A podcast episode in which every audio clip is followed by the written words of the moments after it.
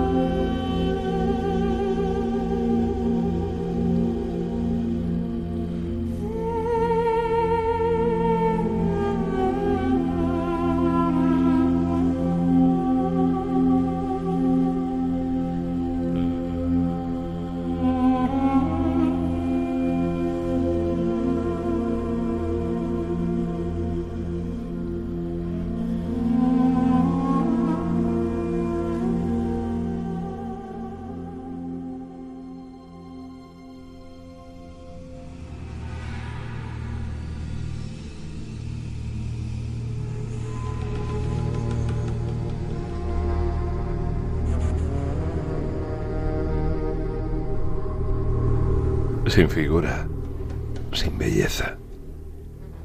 Lo vimos sin aspecto atrayente, despreciado y evitado de los hombres, como un hombre de dolores, acostumbrado a sufrimientos, ante el cual se ocultaban los rostros, despreciado y desestimado. Él soportó nuestros sufrimientos y aguantó nuestros dolores. Nosotros lo estimamos leproso, herido de Dios y humillado pero Él fue traspasado por nuestras rebeliones, triturado por nuestros crímenes. Nuestro castigo saludable cayó sobre Él, sus cicatrices nos curaron. Todos errábamos como ovejas, cada uno siguiendo su camino. Y el Señor cargó sobre Él todos nuestros crímenes. Maltratado, voluntariamente se humillaba y no abría la boca, como cordero llevado al matadero como oveja ante el esquilador. Enmudecía y no abría la boca. Sin defensa, sin justicia, se lo llevaron. ¿Quién se preocupará de su estirpe? Lo arrancaron de la tierra de los vivos, por los pecados de mi pueblo lo hirieron. Le dieron sepultura con los malvados y una tumba con los malhechores, aunque no había cometido crímenes, ni hubo engaño en su boca.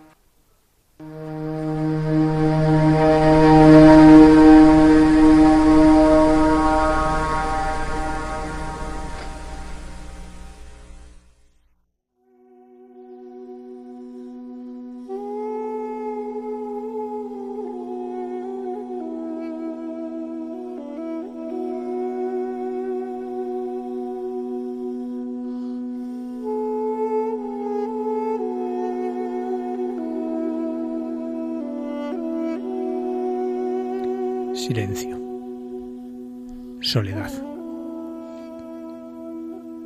Esta madrugada es la madrugada de la soledad, la cruz desnuda. Ante esa cruz desnuda nos arrodillamos, nos postramos en señal de adoración. ¿Cómo podemos adorar un instrumento de muerte? ¿Cómo podemos adorar el instrumento de tortura más feroz?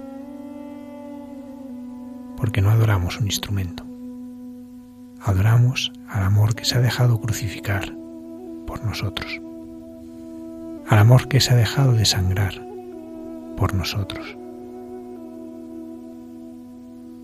Por eso en esta madrugada guardamos silencio. Silencio de tristeza, pero silencio también de esperanza, de espera. Silencio porque ante un misterio tan grande solo podemos callar. Porque un misterio tan grande solo podemos esperar. Buenas noches, queridos oyentes de Hay mucha gente buena. Bienvenido, Padre Javier Mairata. Buenas noches. En esta madrugada. Y está también con nosotros en esta noche tan especial Manuel Montero.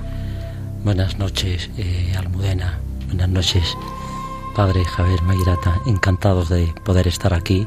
Pues bueno, pues para compartir eh, esta noche tan especial y poder llevar eh, todo lo que nuestro corazón más que el corazón, lo que el alma eh, hacia ese crucificado, como bien ha dicho el Padre, pues eh, podamos transmitir por estas ondas a través de, de tantas personas que oyen y que verdaderamente ahora eh, están pues con unas cruces muy grandes que no lo sabemos pero que para eso está Radio María y, y bueno pues yo pondré todo lo que haya de mi parte pues para, para llevarles ese consuelo, ese amor y, y la misericordia de Dios. Esta noche, Padre Javier, queríamos hacer un programa muy especial. Sí, vamos a recorrer tal vez una vez más para algunos de nuestros oyentes, pero de nuevo vamos a recorrer las estaciones del Via Crucis.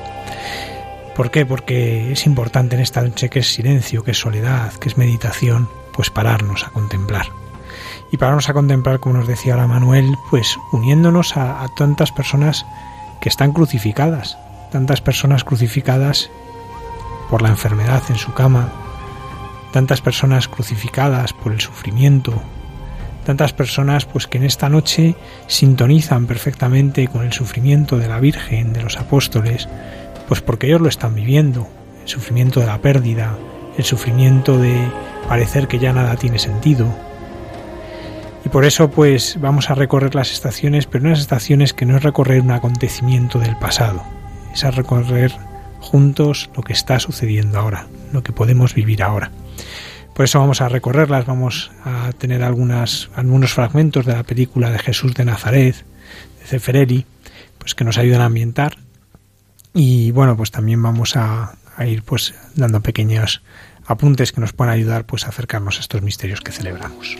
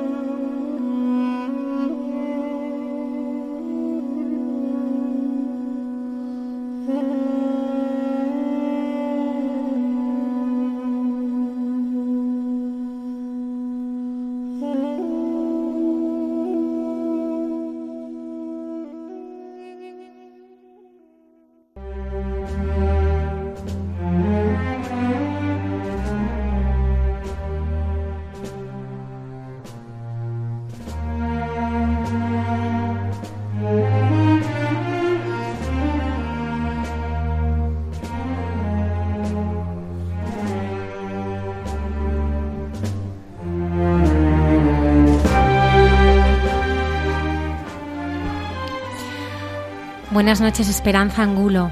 Buenas noches, Almudena. Encantado de estar de nuevo contigo en tu programa.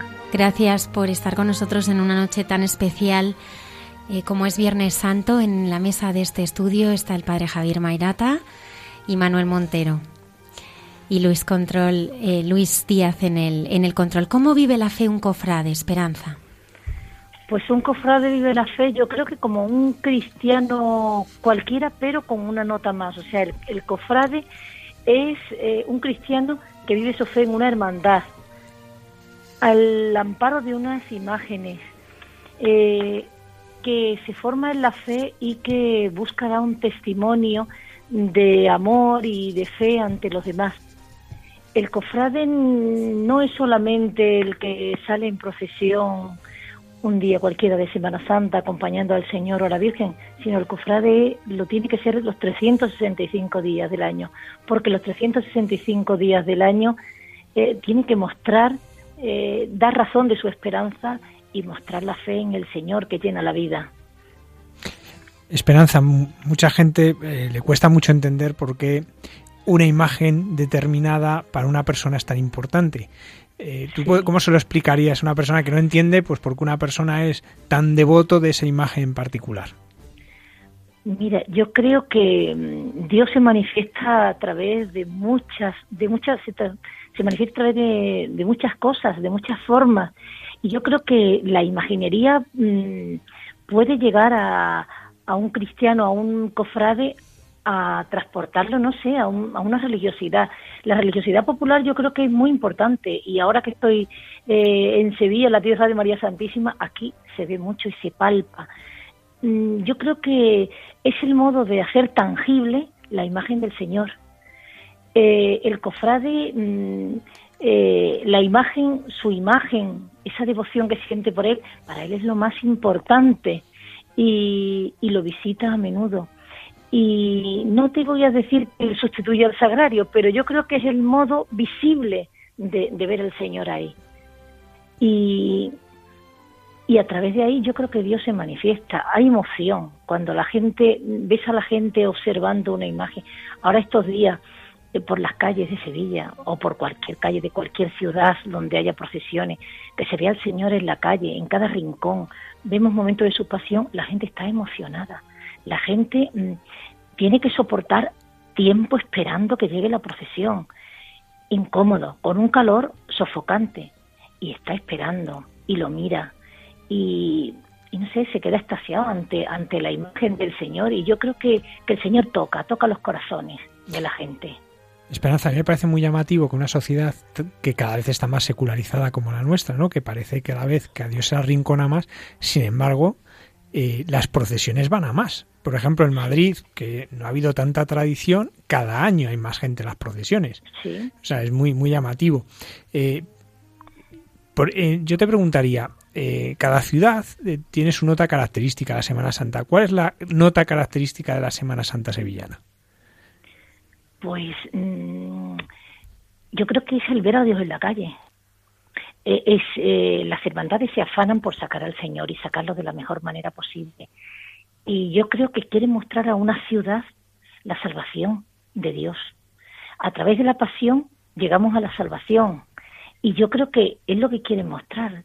Eh, hay montones, cada día salen muchísimas procesiones, cada día hay más gente, como bien dice, porque, por ejemplo, esta madrugada, la madrugada del Viernes Santo, no sé si son 10 o 11 mil personas, nazarenos penitentes que van acompañando al Señor. Eso es mucho toda la noche, ¿eh?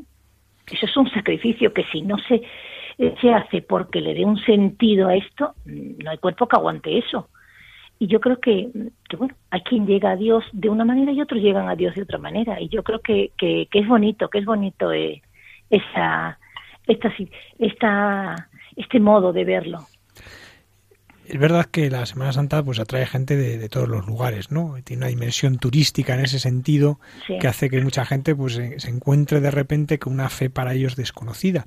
Y eso a veces choca, ¿no? Hemos visto otra vez las polémicas, ¿no? Como algún eh, norteamericano saca una foto de la Semana Santa y se piensa que es el Ku Klux Klan, ¿no? Eh, ¿qué, sentido, ¿Qué sentido tiene el que uno se cubra el rostro para una persona que no lo entiende? Como le pasa a muchos de estos que de repente mandan la foto, ahora con las redes sociales todo el mundo opina de todo, ¿no? Y pasan estas cosas, pero bueno, también nos, nos dan la oportunidad de poder explicar, ¿no? Porque claro, el que lo hace todos los años lo da por supuesto, pero uno que llega allí y ve a tanta gente con el rostro cubierto no lo entiende. ¿Cuál es el sentido que tiene? Yo creo que mm, digamos, acompañar al Señor de una manera anónima. El nazareno se aísla de lo que le rodea y va concentrado, y entonces se cubre y nadie sabe quién es. y va rezando. Y, la estación de penitencia, porque aquí se llama, ese desfile profesional se llama estación de penitencia, eh, en Nazareno interioriza lo que está viviendo y reza. Yo creo que, que se puede rezar de muchas maneras, como te decía antes. Y yo sé que hay gente que no comprende las cofradías, incluso la música, pero es que a Dios se llega a través de la música, se llega a través de una saeta, se llega a través del silencio. Todo es oración, todo es oración. Yo esto creo, Esperanza, bueno, y lo digo también por mi experiencia personal, ¿no? Que muchas veces fácilmente juzgamos estas realidades cuando no las entendemos.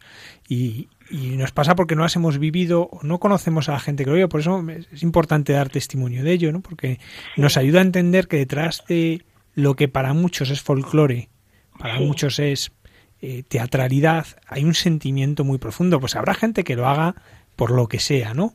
Pero que detrás de esto hay mucha fe, hay, una vivencia profunda de un pueblo que expresa en la calle, que expresa en la vida cotidiana, pues que, el Señor es lo primero, que su amor es lo primero y que su pasión nos ha salvado.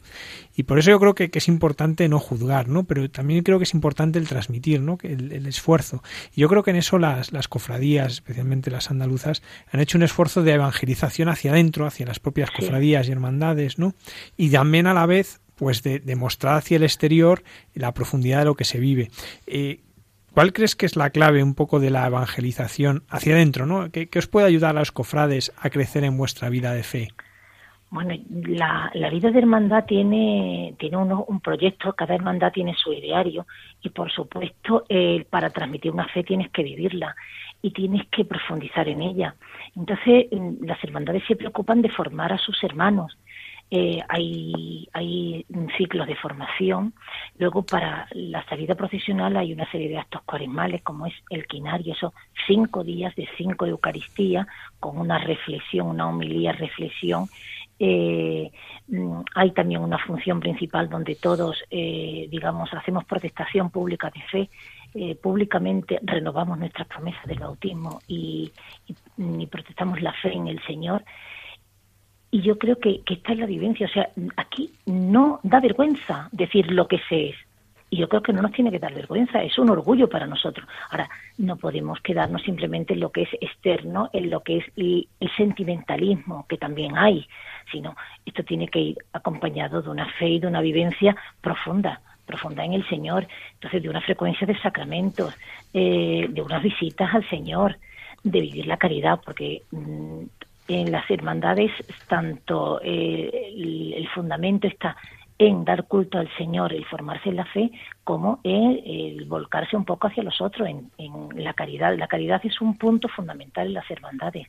Eh, se hacen muchas obras de caridad y hay hermandades, sobre todo las hermandades que tienen más número de hermanos, pues que subvencionan proyectos eh, de voluntariado, de comedores sociales, de, trabajo con personas marginales, es decir, que no incide solamente que ves un paso en, la calle y dice qué lujo tiene, no se podía dar esto a los pobres, que hay mucha gente que lo puede pensar, pero es que primero es un modo de mostrar que Dios es lo más importante y lo mejor para él, pero que no nos olvidamos del hermano necesitado y también intentamos ayudarle.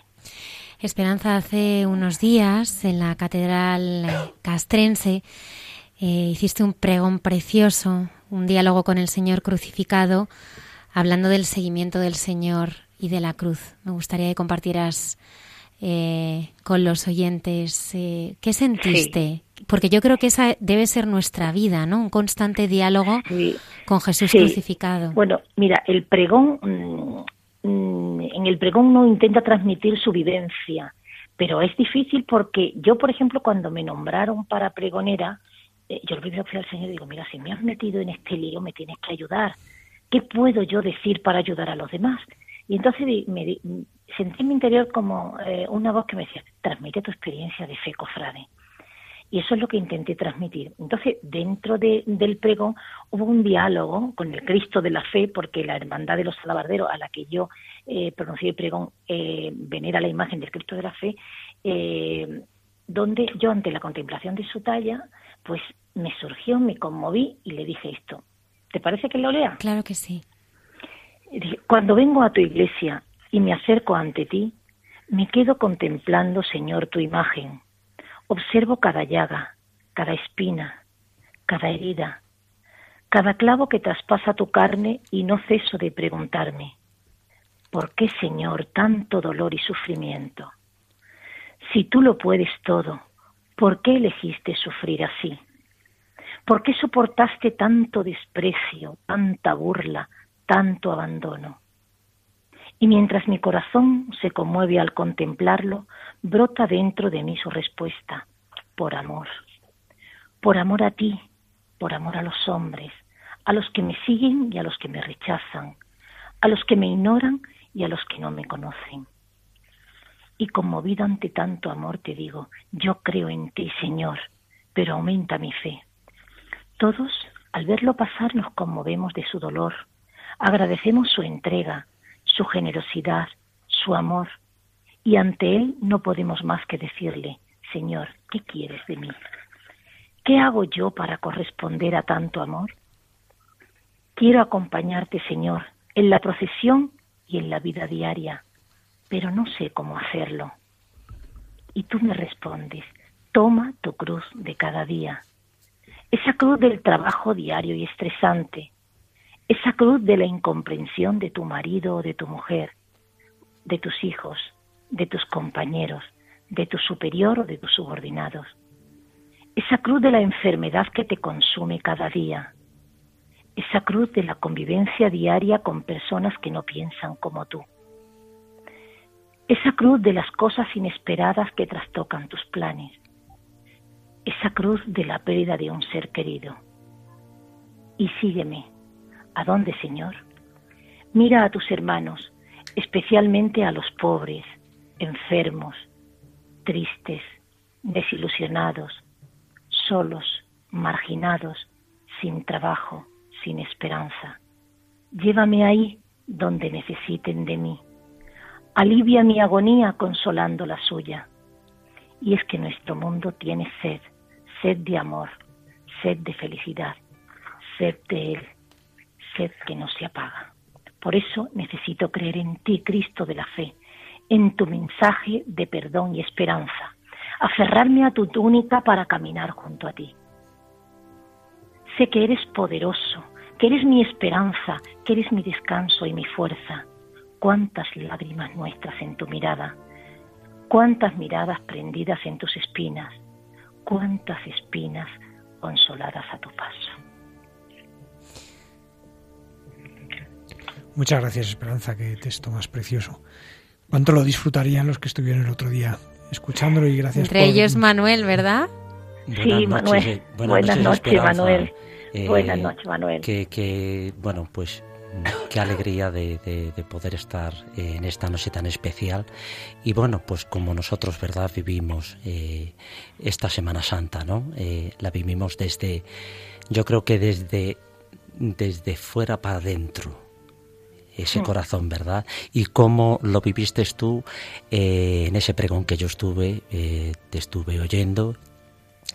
Y de verdad te puedo decir que, que bueno, unas cosas tan bonitas que, que bueno, pues eso eh, realmente salen, pues del Espíritu Santo, ni más ni menos.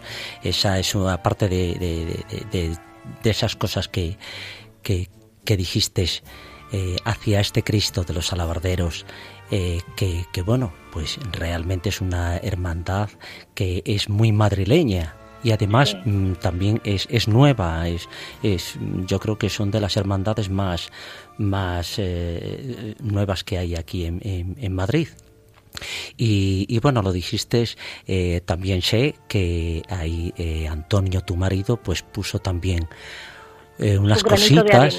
efectivamente, efectivamente. Desde aquí también, Antonio, pues la enhorabuena por esos versos eh, tan bonitos y, y, tan cofrades. Y yo lo que mm, eh, me gustaría preguntarte es realmente cuando tú te inspiraste a este Cristo de los alabarderos, que bueno, hay que decir que, que el Cristo de los alabarderos eh, su sede, como bien ha dicho Almudena, está en la Catedral Castrense eh, de Madrid, con nuestro eh, arzobispo castrense Juan del Río, que desde aquí le mandamos un saludo enorme. Yo le aprecio muchísimo y bueno, yo y las hermanas de la cruz pues, pues están muy unido a, las hermanas. Él desde pequeño era monaguillo y bueno yo veía cómo te saludaba bueno tú ya habrás visto el cariño y el amor de, de, este de este arzobispo tan tan, tan, digamos, eh, que llega, que, que, es una persona que verdaderamente es muy, muy, muy del pueblo, es una persona, yo desde luego lo llevo mucho en el corazón, porque mm, cada vez que iba donde las hermanas, mi madre, que ya está en el cielo, mi madre estaba allí y que un arzobispo fuera él el que se acercara a mi madre y la saludara, eso lo tengo yo muy grabado ahí, muy grabado. Y, yo lo que te quería preguntar, pues eso, eh, es eh, realmente, pues eh, es la primera vez que tú dabas ese pregón a los alabarderos, ¿verdad? Para, para el Cristo de los alabarderos. Y para, para los oyentes eh, decir que bueno aquí en Madrid pues es muy conocido ya no y cada vez más eh, eh, sale de, de, lo que es el Palacio Real lo llevan me parece que es el martes no sé si es el martes santo me parece lo llevan hacia hacia el Palacio Real y de allí el viernes el viernes por la tarde procesiona y sale, bueno, que es una maravilla, de verdad desde aquí aconsejamos que, porque es impresionante el marco cuando ese Cristo de los alabarderos sale de ese palacio real, eso que no se lo pierdan porque es una maravilla. Y bueno, pues decirte realmente que, que, bueno el Cristo eh, eh, de los alabarderos que, que, data exactamente lo que yo tengo aquí pues del siglo mm, del siglo XVII. Lo que pasa que que ha habido otros, eh, bueno, hubo eh, una época en el que pues por cayó se cayó el, la imagen, luego ha habido otros, eh, digamos que ha habido otros mm, fue, fue sustituida. Fue sustituido en varias ocasiones. Cuéntanos un poco tu esperanza, un poco... Eh, de esto, creo que la última, eh, la última talla, no sé, me parece es Felipe Torres Villarejo, creo. Y, bueno, procesiona en un trono eh, de, un peso de tonelada y llevado por 44 anderos. anderos Cuéntanos un poquito. Bueno, la hermandad se fundó en el año 1632 para, para rendir culto a un Cristo crucificado que estaba en la parroquia de San Sebastián, al que le nombraron el Cristo de la Fe. Entonces la congregación invitó a los oficiales, a la Guardia Real, a portar el Cristo y alumbrar su camino. Esa hermandad a mitad del siglo XX desapareció pero eh, en el año 2002 se refundó otra vez. Parece ser que el Cristo de la Fe quería estar de nuevo entre nosotros y quería ser venerado por el pueblo de Madrid y deportado por la Guardia Real. Y, bueno, pues eh, aunque la, la hermandad, la congregación, no solamente hay alabarderos, sino cualquier persona puede ser, llaman los congregantes y los alabarderos. Los alabarderos mm, serían ya los que eh, desfilan ante él y digamos que la hermandad de la Guardia Real. Por eso eh, sale del Palacio Real, está muy vinculado a la Casa Real, el, el Cristo. Y luego también eh, que tú en tu pregón, pues eh, claro, no podía faltar, porque digamos que eh, está eh, una talla que es de María Santísima Inmaculada, Reina de los Ángeles, sí. pero eh, es una Inmaculada pero que no procesiona, sino que no procesiona, efectivamente no. es no es de Semana Santa, no es, de palio, no es una, efectivamente, pero que está ahí, que la tienen como patrona, digamos, eh, al lado pues de, del, Cristo. Es que el Señor tiene que ir siempre acompañado de su madre. La madre no lo deja solo. ¿eh? No lo deja la solo. Madre, es, la madre sigue al hijo y el hijo sigue a la madre. Yo creo que, que, que es mutuo, sí, sí. Esperanza mm. Angulo, muchísimas gracias. Haremos un recorrido esta noche por el por las distintas estaciones y espero también que, que nos acompañes desde casa. Pues muchísimas gracias. A ti, Inmaculada. Hasta pronto. A ti, Almudena, perdón. Hoy que estamos hablando de la Virgen Inmaculada. A ti, Almudena. Mm, me alegro mucho de haber estado de nuevo compartiendo con, contigo y con los oyentes de Radio María. Hasta pronto, gracias. Un abrazo, adiós.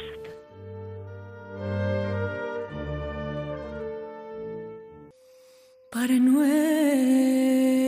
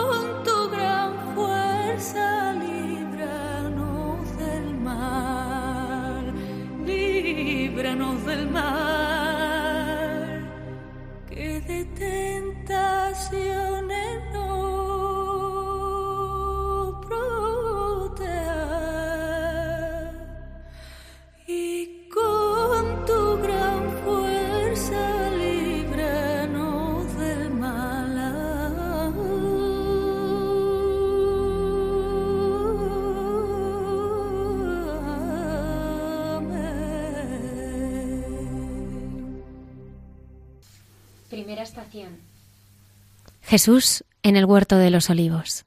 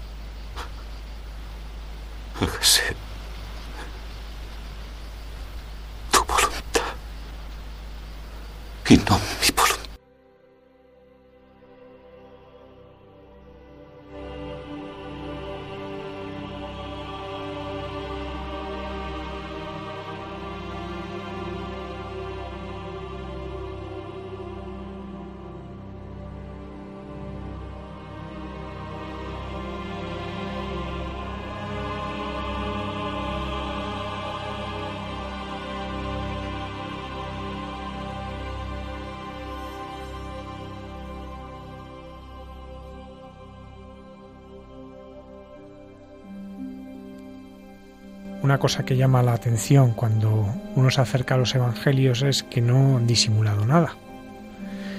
Si uno pensase con lógica humana, uno disimularía un Jesús humillado, uno disimularía unos discípulos que le han traicionado, unos disimularían pues que se han quedado dormidos en un momento como este que les ha impresionado tanto.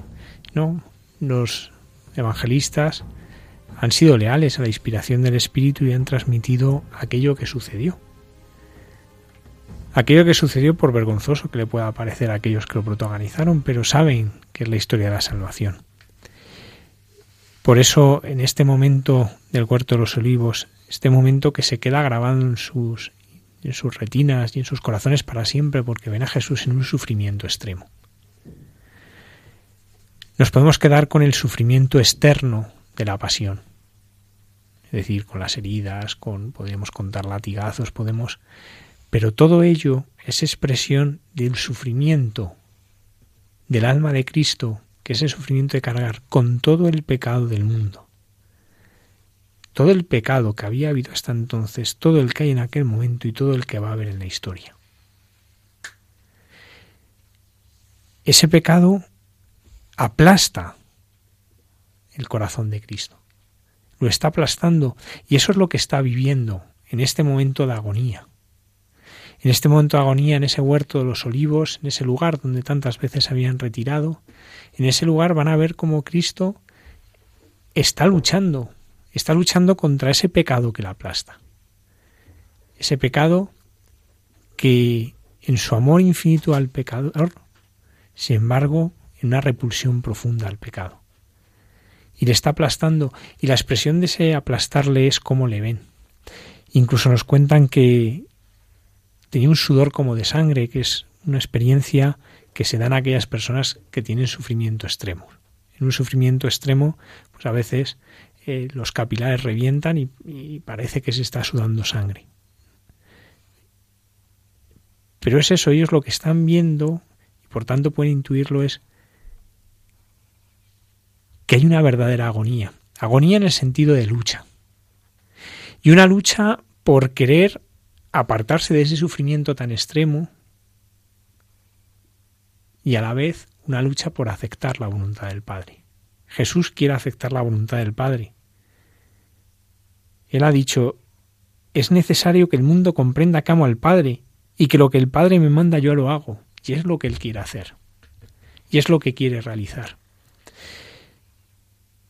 Por eso, en, ese movimiento del que nos hablan los evangelios, que se acerca, ellos han quedado dormidos, les llama a velar, les vuelve, hay un momento en que ven que se levanta, dice se levanta. Eso lo expresa muy bien la película Pasión, ¿no? Con ese movimiento enérgico, ¿no? Las hemos visto humillado, le vemos en un sufrimiento atroz y pende como un movimiento enérgico, ¿no? Ese movimiento enérgico del que, del que ya ha hecho suya la voluntad de Dios y ya sabe que nada le va a separar de ella. Ya la ha hecho propia, ya no hay más lucha. Ya no hay lucha porque ya se ha hecho voluntad de Dios. Y ya sabe que va camino de esa entrega que le pide el Padre. Por eso tenemos la hora santa que, en tantos lugares hemos tenido este jueves santo. Esa hora santa lo que busca recordar este tiempo, esa hora del Señor de la Pasión en la que está en esa agonía y en esa agonía que lo que importa es aceptar la voluntad del Padre. Se ha levantado sobre el sufrimiento, se ha levantado sobre el pecado para aceptar hacer aquello que el Padre quiere realizar para salvar al mundo. Por eso no tenemos que quedarnos dormidos, como les pasó a los discípulos. Esa es nuestra debilidad. Uno pensaría, pero ¿cómo podían quedarse dormidos? Pues claro que nos podemos quedar. ¿Cuántas veces nos quedamos dormidos en la oración si nos pasa lo mismo? ¿Cuántas veces ante un sufrimiento extremo pues nos, nos queremos, queremos desaparecer, ¿no? No nos tenemos que dormir, tenemos que seguir atentos, y aunque en esta noche parece que el Señor duerme, porque el Señor está en el sepulcro, sabemos que nosotros no tenemos que dormir, porque con el Señor tenemos que aprender a aceptar la voluntad del Padre. Por eso te pedimos al Señor que el mundo conozca a través de sus discípulos el poder del amor sin límites, del amor que da la vida. Segunda estación. Jesús traicionado por Judas, es arrestado. Esta es tu hora, Judas. La hora de las sombras. Oh, maestro.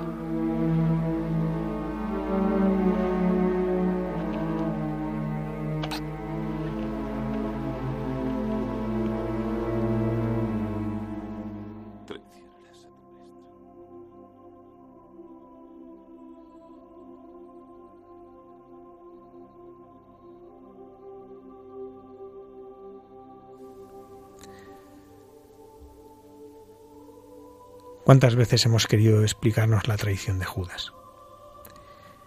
¿Cuántas veces hemos intentado entender las razones que le llevan a traicionar a Jesús?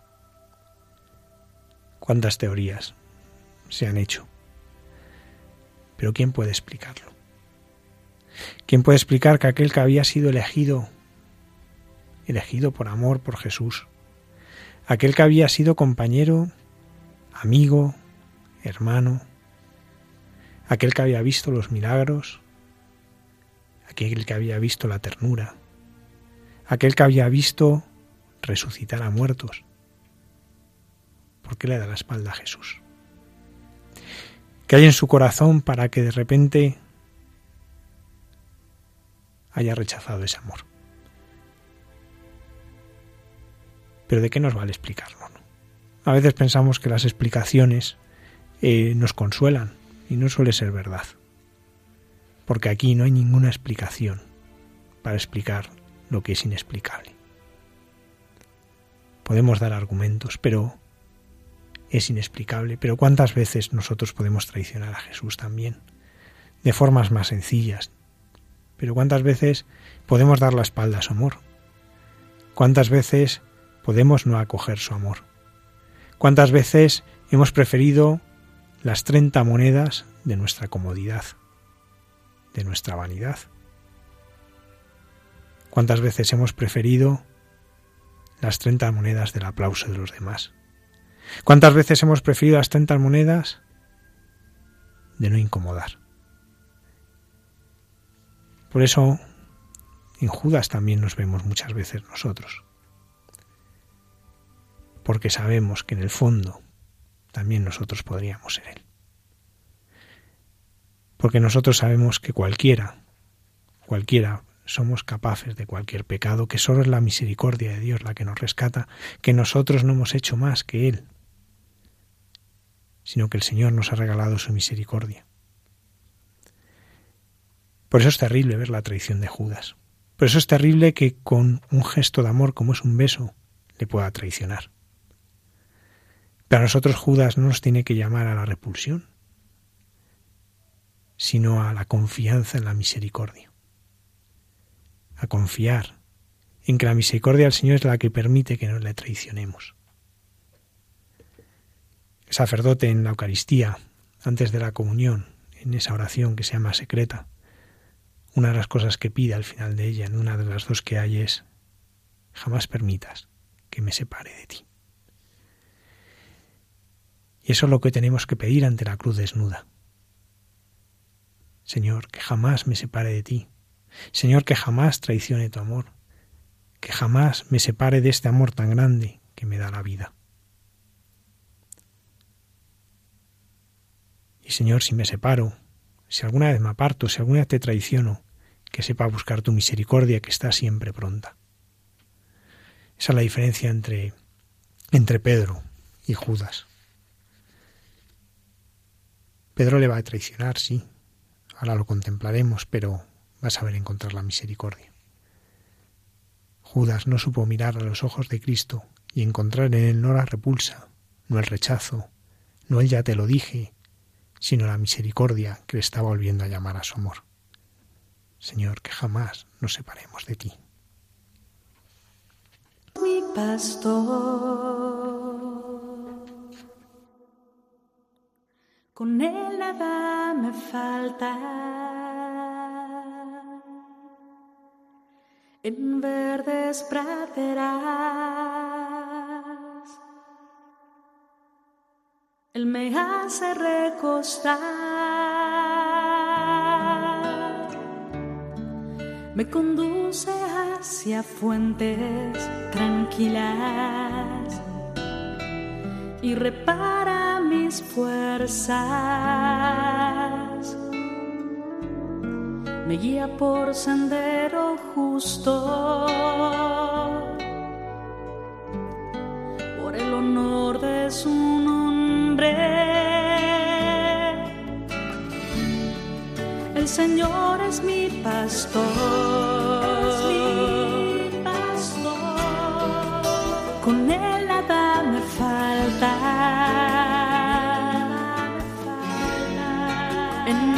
verdes.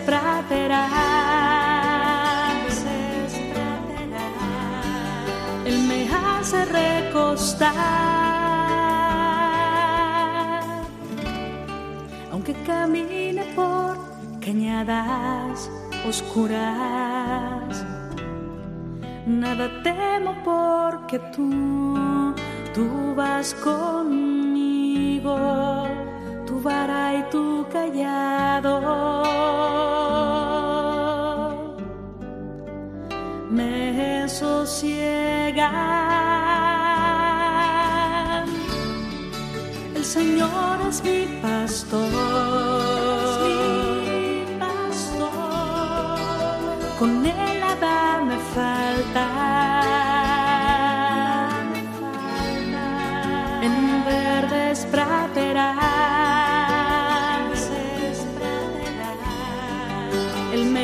Hace recostar. Preparas una mesa ante mí. Enfrente de mis enemigos. Me unges la cabeza con perfume y mi copa rebosa. El Señor es mi pastor. mi pastor. Con él nada me falta. En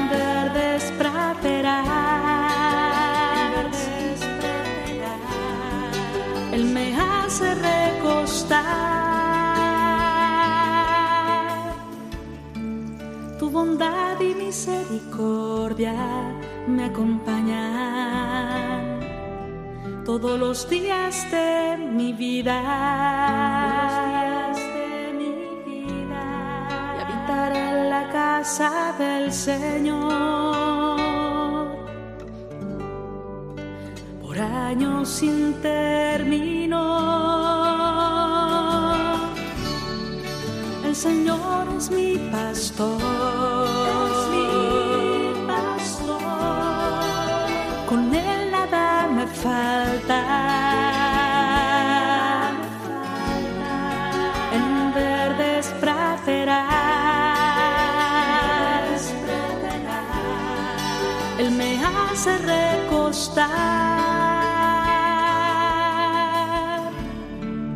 El Señor es mi pastor.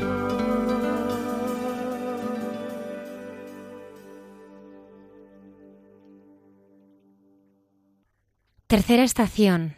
Jesús es condenado por el Sanedrín. Jesús, no es nuestra intención tratarte como a un delincuente, pero queremos que expliques a esta asamblea la naturaleza de tus enseñanzas.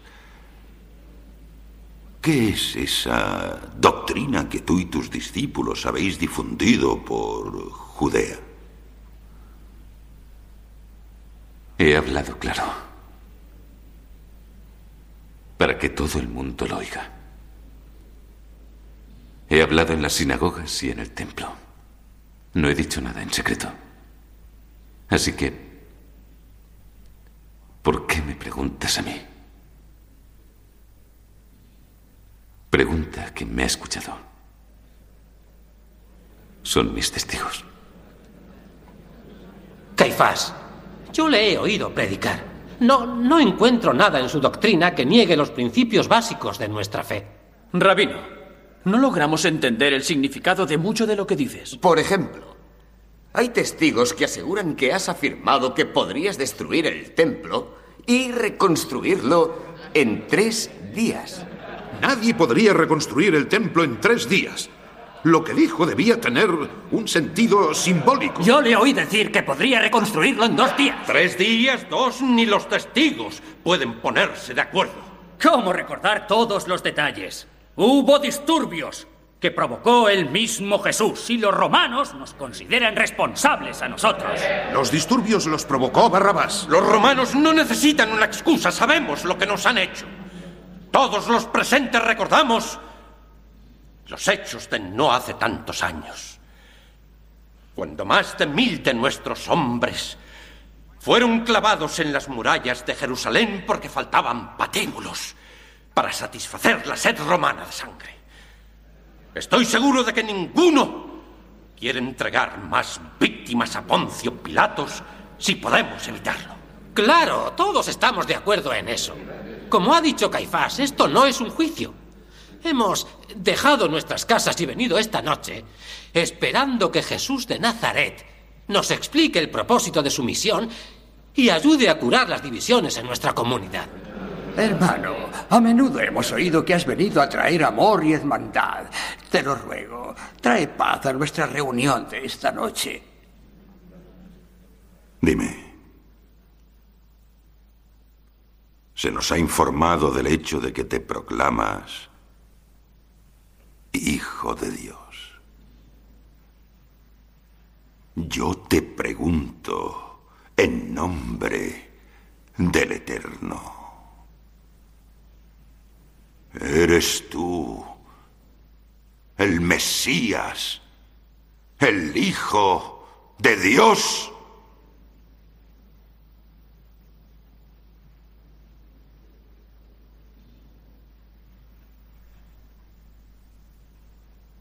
Lo soy. Dios mío.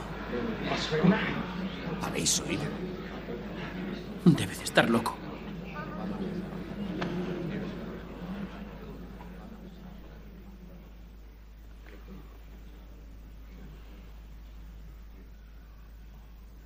Y veréis al Hijo del Hombre sentado a la derecha del poder de Dios. Escucha, oh Israel. El Señor nuestro Dios. El Señor es uno.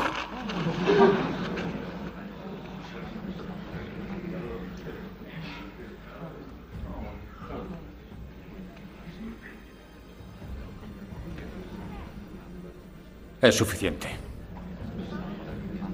Que sea llevado ante el procurador Poncio Pilatos.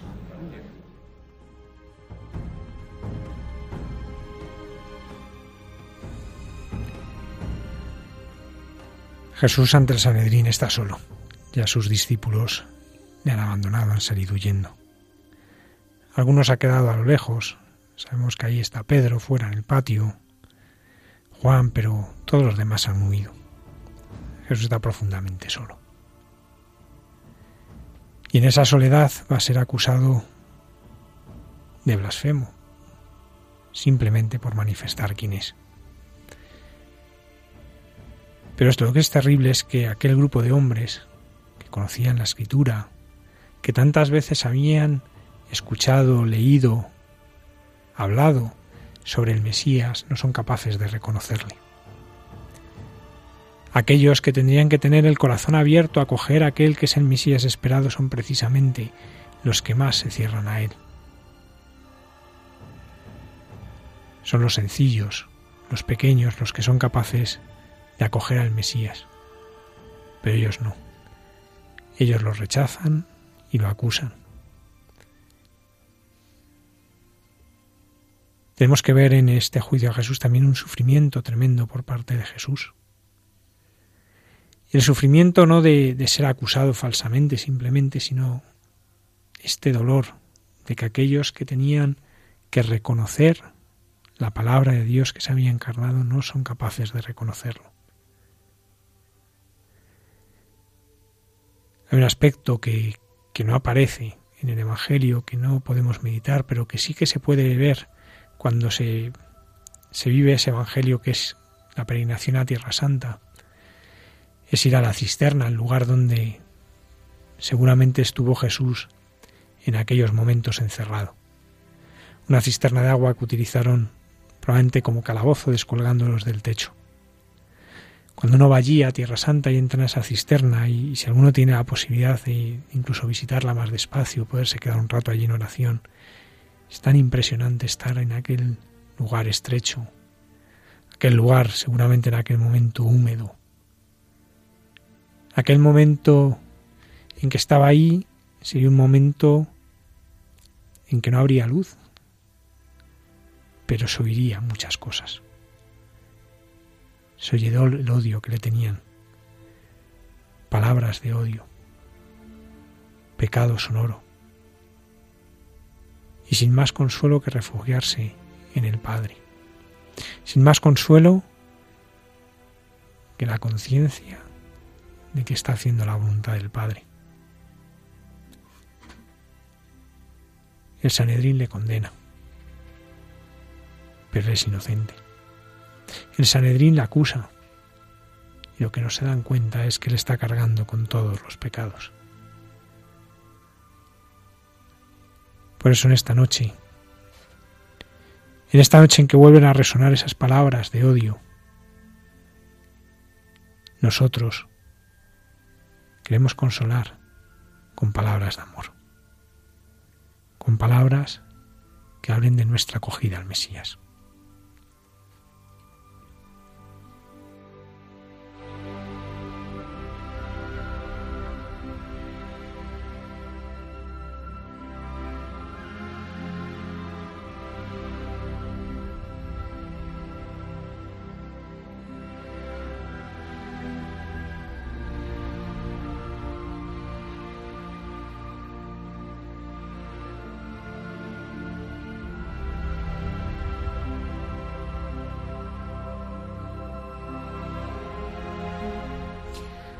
Cuarta estación.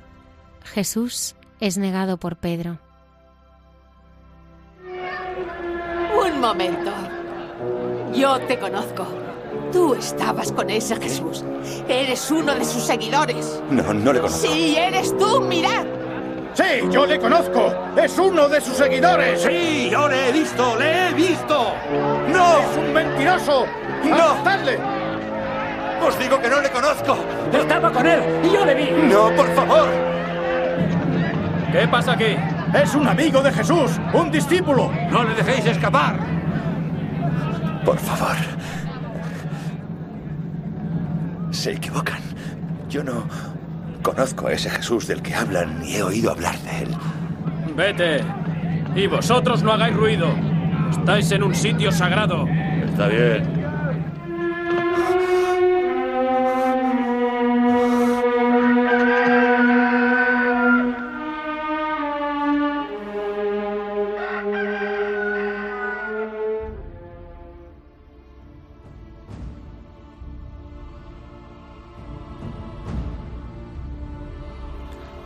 Padre Pedro, que tan seguro se creía. Que le había dicho a Jesús que no le iba a abandonar, que iba a morir por él y, y aquí le vemos. Ante unos pobrecitos como él, no es capaz de reconocerse como discípulo. Si cuántas veces nos sucede a nosotros lo mismo. Cuántas veces en una sociedad hostil como la nuestra, pues disimulamos, nos callamos, miramos para otro lado. Pero tenemos que aprender de Pedro que se sobrepuso a ello. Es verdad que cuando vemos a Pedro y a Judas, pues en los dos vemos una traición, una traición dolorosa para el corazón de Cristo. Y en los dos vemos esas, bueno, lo que llamamos las condiciones para una buena confesión, ¿no? En los dos vemos un examen de la conciencia, y los dos vemos un dolor del pecado, de lo que han hecho. También vemos una cierta propósito de la enmienda, ¿no? De no volverlo a realizar, de, de, quererlo, de no lo volvería a hacer. Y los dos vemos una confesión, de cierta manera, del pecado. En Judas es muy clara, va y lo dice claramente. Hay un cumplir la penitencia en cierta manera, ¿no? En el caso de Judas, por devolviendo las monedas y arrojándolas. Pero ¿cuál es la diferencia? Los cinco han dado, los dos han dado esos cinco pasos, pero ¿cuál es la diferencia? En que uno ha buscado la mirada de Jesús y ha encontrado una mirada de misericordia. Porque es terrible encontrarse con el pecado, con el propio pecado, pero no encontrarse con la mirada de misericordia de Jesús. Esa misericordia que nos rescata, esa misericordia que te dice, por grave que sea tu pecado, yo te amo. Por grave que sea tu pecado, yo ya he muerto por él. Por grande que sea tu pecado, yo ya he resucitado para que tú tengas vida. Y eso es lo que descubrió Pedro. En ese diálogo que tenemos al final del Evangelio de San Juan, cuando le pregunta, ¿me amas?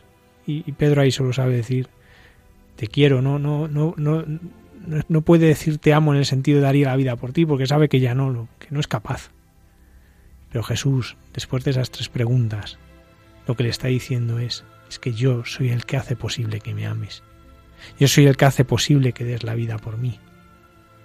Tú lo único que tienes que dejarte es abrazar por misericordia, conducirte por misericordia. Como esta negación de Pedro, pues la sentimos tan propia, pues tantas veces ha sido expresada por la cultura. Ahora vamos a escucharlo en una saeta preciosa que nos habla de esos sentimientos profundos, sentimientos profundos que nos tienen que llevar siempre a misericordia. Eh, como bien dice eh, Padre, eh, realmente pues Pedro muchas veces pues estamos reflejados ahí, ¿no? Cuántas veces negamos en, la vida cotidiana tantísimas cosas que, que, bueno, a lo largo de, del día negamos. Pero yo pienso que el cristiano no es el que nunca cae. El cristiano es el que cae, pero que, que sabe levantarse, no se queda ahí.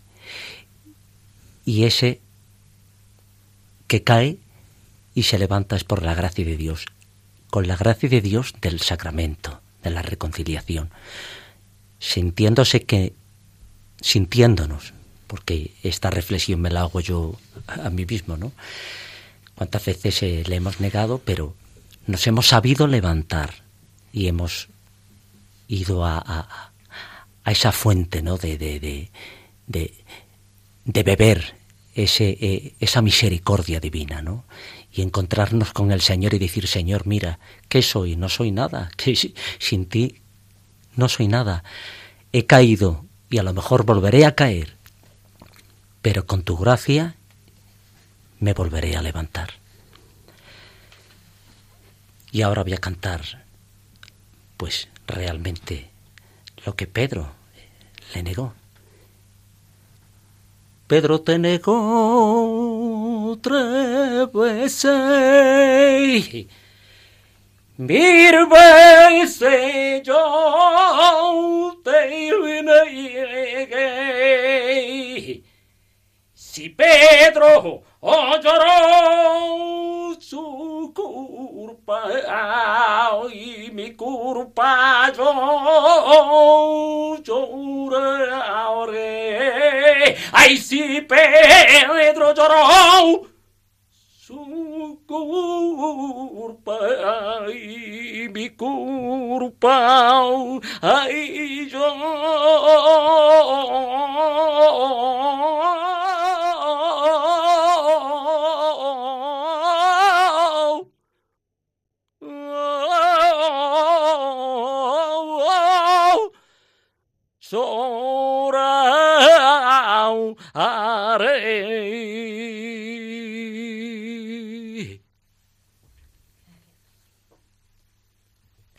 Quinta estación. Jesús es juzgado por Pilato.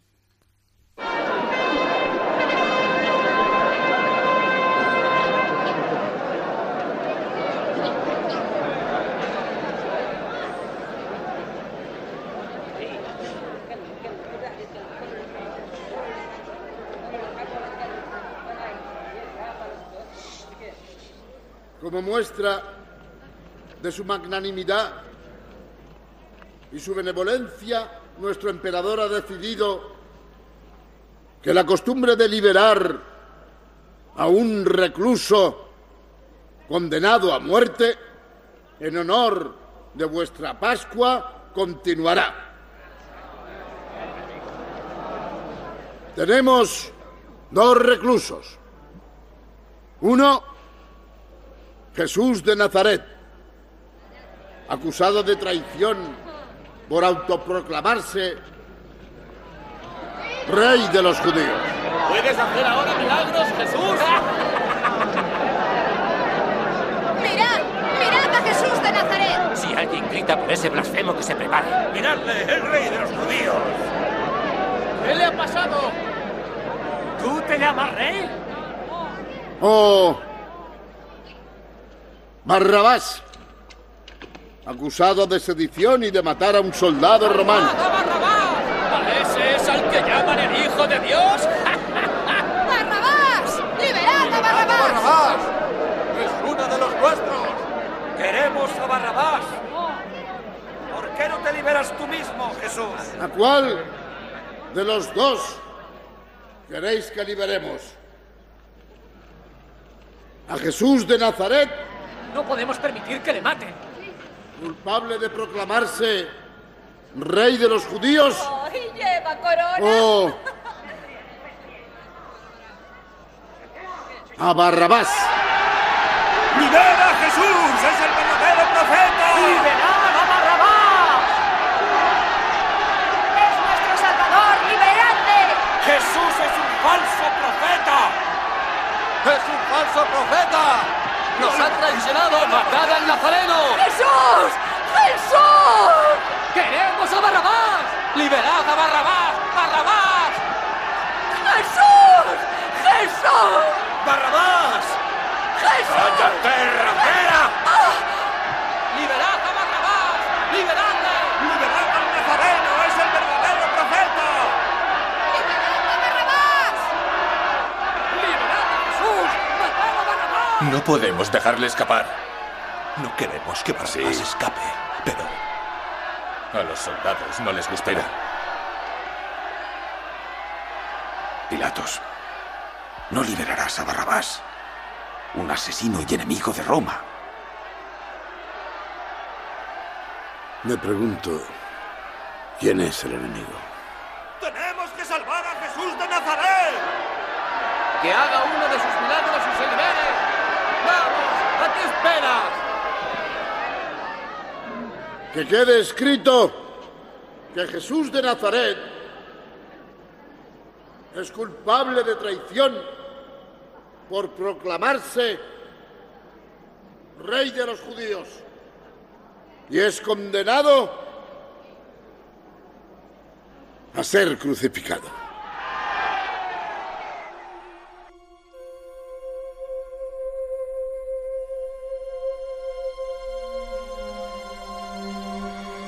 La muchedumbre gritaba que liberasen a Barrabás. Y nosotros también podemos, en el fondo, gritar a Barrabás, a Barrabás, cuando elegimos la fuerza en vez de la ternura, cuando elegimos la venganza en vez del perdón, cuando elegimos y aplaudimos soluciones que pasan por la muerte en vez de soluciones que pasan por defender la vida. Nosotros tenemos siempre que tener el nombre de Jesús en la boca, por eso debemos acordarnos en estos días, especialmente nuestros hermanos, que mueren con la palabra de Jesús en los labios. A ellos no se les dejaba elegir entre Jesús o Barrabás, sino entre Jesús y otros dioses, entre Jesús o el rechazo a Jesús, y han elegido a Jesús. Han elegido aceptar la muerte por seguir a Jesús. Nuestros hermanos coptos que este domingo de Ramos morían en los atentados de Egipto, pero durante estos últimos años, ¿cuántas veces lo hemos podido contemplar? Y de ellos tenemos que aprender que estos hombres que viven y mujeres que viven la pasión de Jesús en su propia carne nos están dando un mensaje, nos están transmitiendo al mundo, no os durmáis. No os durmáis porque esta hora es la hora de anunciar a Cristo con las palabras y con las obras y también con la sangre. No os durmáis porque Cristo es perseguido.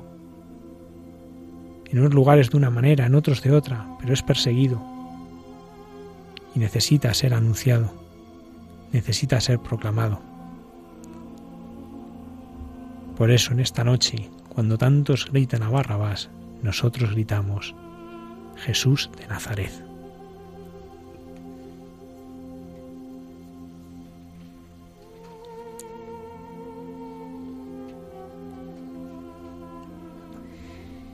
Sexta estación.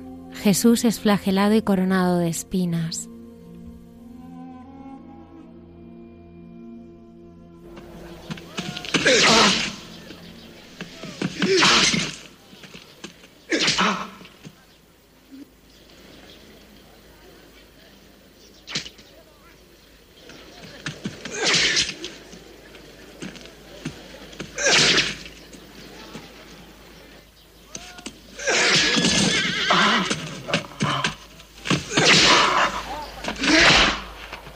Ya basta. Ponedle la ropa.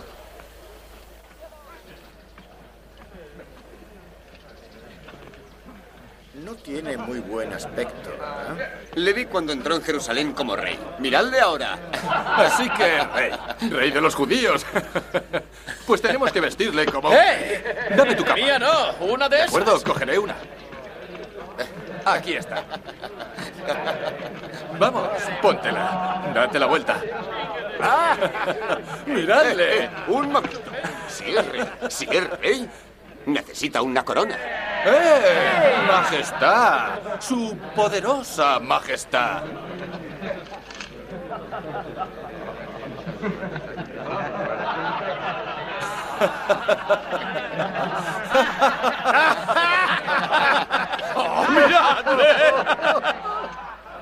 ¡Ya la tengo! ¡Una corona real! ¡Mira lo que tienes! ¡Tienes tu corona! ¡Necesito un cetro! ¡Majestad! Aquí está la corona, majestad. Solo le falta el cetro, ¿eh?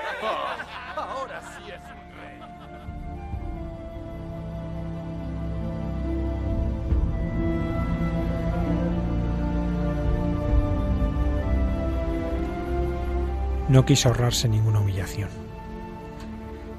La pasión es una sucesión de humillaciones, de sufrimiento, de dolor, extremas que, que se acumulan unas sobre otras. Lo ordinario es que alguien que ya tenía una sentencia, la flagelación, no podía ser condenado a otra sentencia. En este caso la crucifixión, pero aquí lo vemos. ¿Por qué? Pues porque todas las humillaciones se abaten sobre él. Porque todo el pecado del mundo se abate sobre él.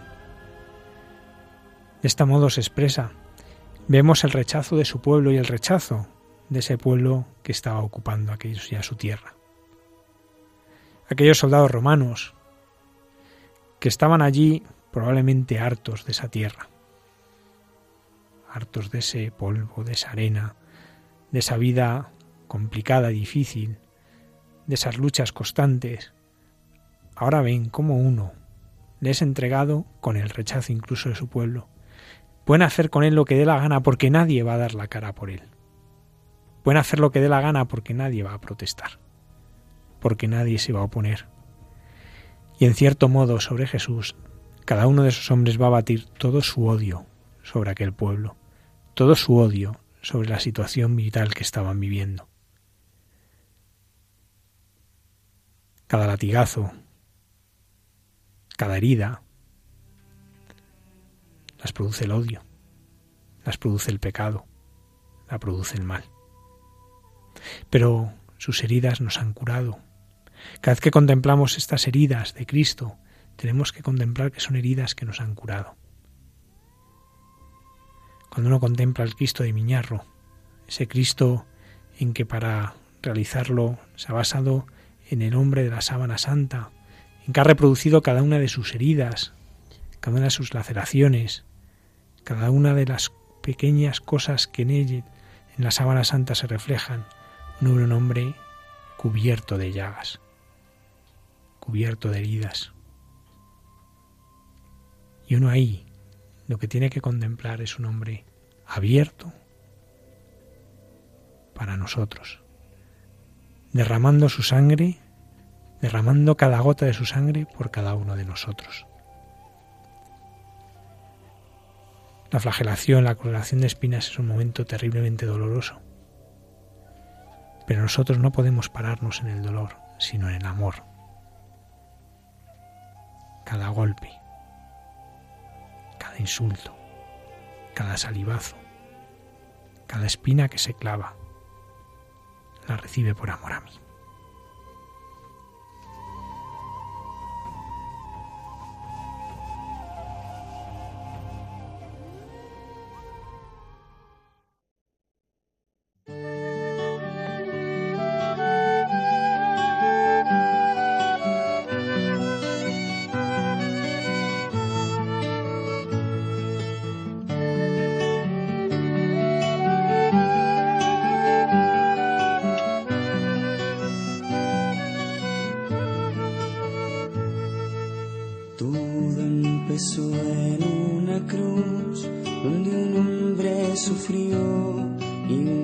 se entregó,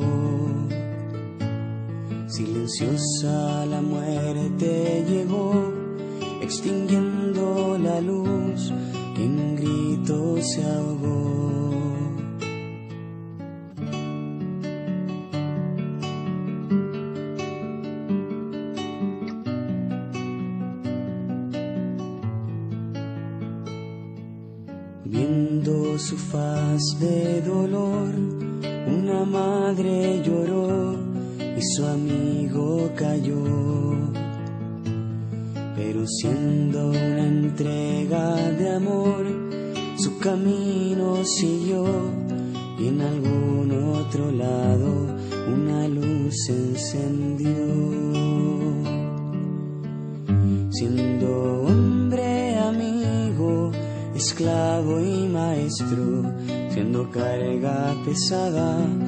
Profesor y aprendiz, entregó hasta su cuerpo en el pan y en la vid.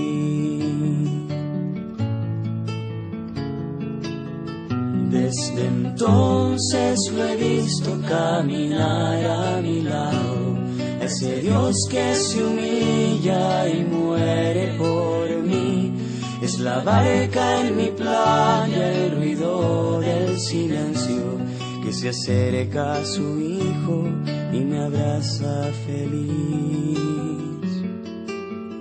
Que se acerca a su hijo y me abraza feliz.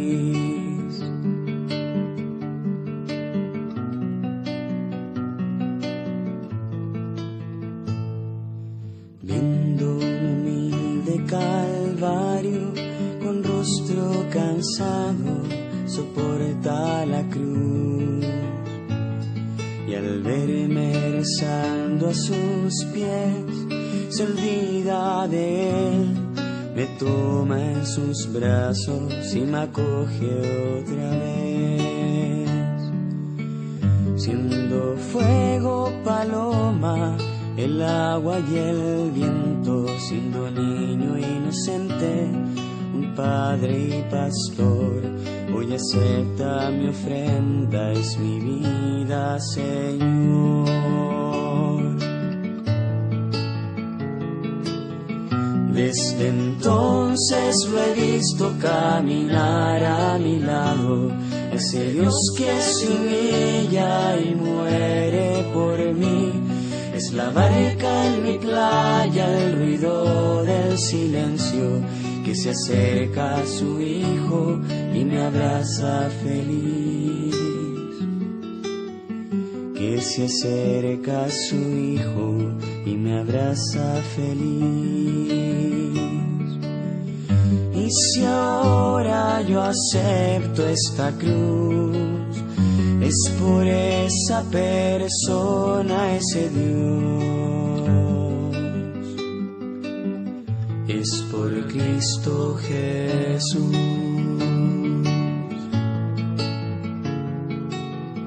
Desde entonces lo he visto caminar a mi lado, ese Dios que se humilla y muere por mí.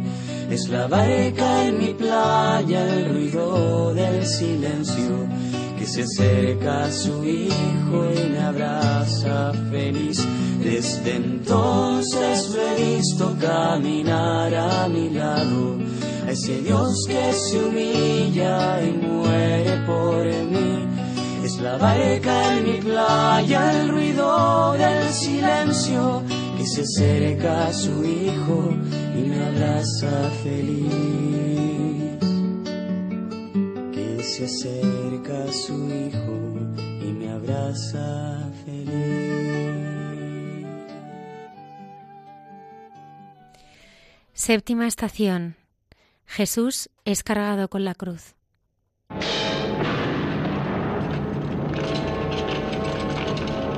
¡Dejad paso! Venga, dejad paso. Bien, dejad no paso. empujéis. Dame al barco. Ese es un loco de Jesús. Van a crucificarle. Está bien merecido. Venga.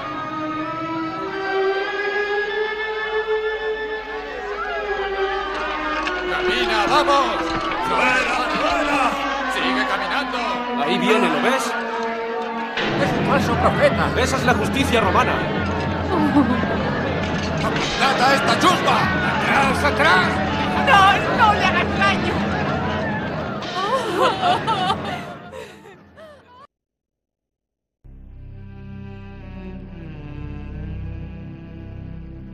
Cuando Jesús nos pide cargar con nuestra cruz es porque Él la ha cargado primero. Él ya la ha llevado y la lleva por nosotros y con nosotros. En esta noche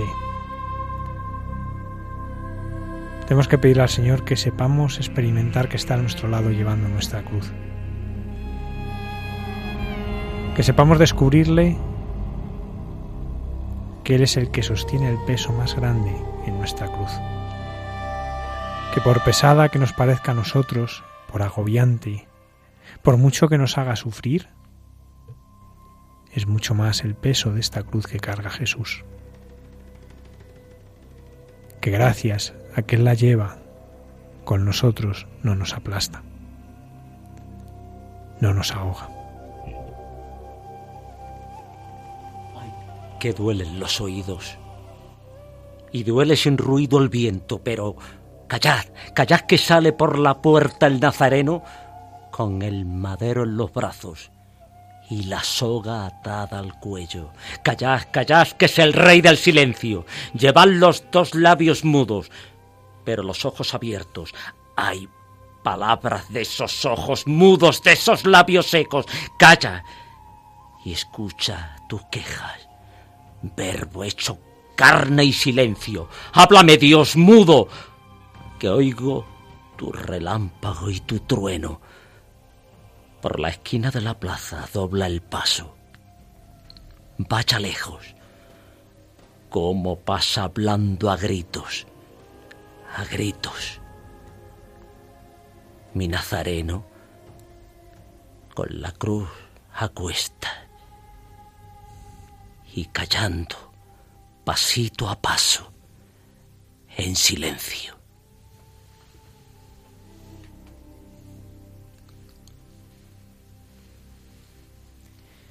Octava estación. Jesús es ayudado por el cirineo a llevar la cruz. ¡Vamos, vamos! ¡Apartaos! ¡Vamos! ¡Es un traidor! ¡Es un profeta! ¡Apartaos! ¡Vamos! ¡Es un traidor! ¡Es un profeta! ¡Nos ha traicionado! ¡Atrás, atrás! ¡Apartaos! ¡Vamos, Mateo! ¡Apártate! ¡Es un buen hombre! ¡Justificando! ¡No le hagan daño! ¡Vamos! ¡Esto no hay derecho! ¡Nos has traicionado! ¡Traidor! ¡Sálvate a ti mismo, Jesús! ¡Hombre! ¡No te pares! ¡Sigue caminando! ¡No hay derecho! ¡Jesús! ¡Vamos, vamos! ¡No pueden hacerlo! ¡Jesús!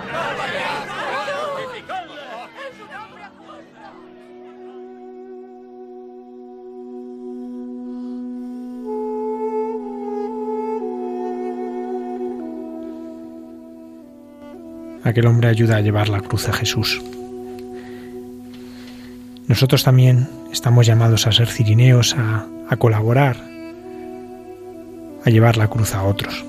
También ese hombre tendría su cruz, sus problemas, sus dificultades, sus angustias,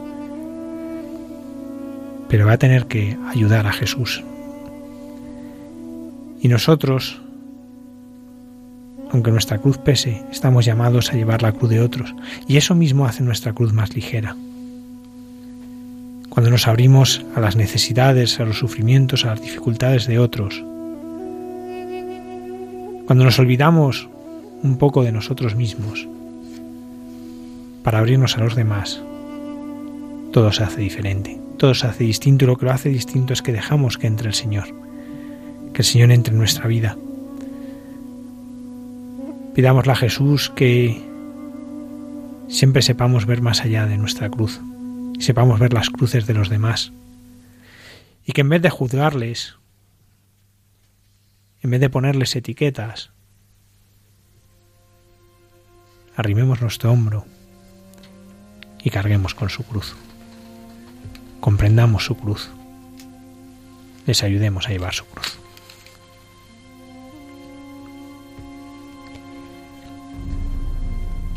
Novena estación. Jesús encuentra a las mujeres de Jerusalén. Lo seguía una gran multitud del pueblo y mujeres que se dolían y se lamentaban por él. Jesús, volviéndose a ellas, les dijo, Hijas de Jerusalén, no lloréis por mí, llorad más bien por vosotras y por vuestros hijos, porque llegarán días en que se dirá, Dichosas las estériles, las entrañas que no engendraron y los pechos que no criaron. Entonces se podrán decir a los montes, Caed sobre nosotros y a las colinas sepultadnos, porque si en el leño verde hacen esto, en el seco, ¿qué se hará?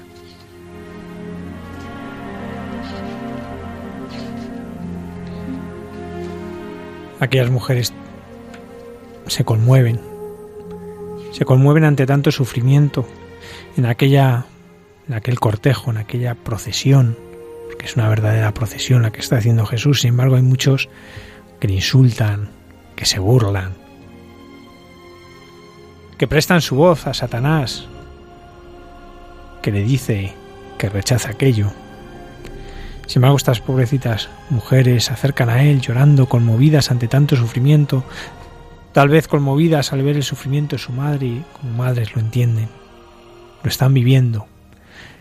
Pero Jesús lo que les está llamando la atención es a que lloren por sus pecados, a que lloren por el pecado de todos aquellos que le rechazan. Y eso es algo que hoy el Señor también nos quiere enseñar en esta madrugada del Viernes Santo al Sábado Santo. A llorar por los pecados de los demás, a llorar porque Cristo es rechazado, a llorar porque no es amado. Porque pasa la amargura.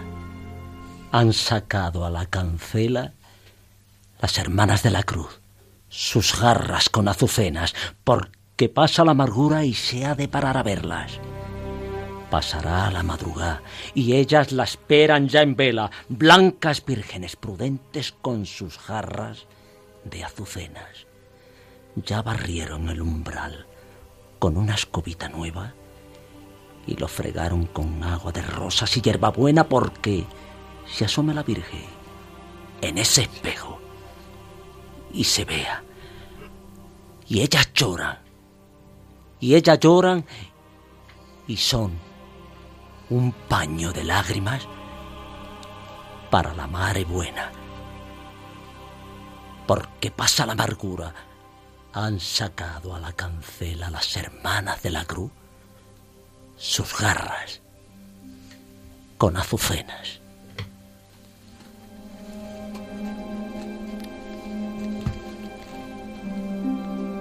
Décima estación. Jesús es crucificado. Llegados al lugar llamado Calvario, lo crucificaron allí, a él y a los dos malhechores, uno a la derecha y otro a la izquierda. Al ver el centurión lo sucedido, glorificaba a Dios diciendo, ciertamente, este hombre era justo.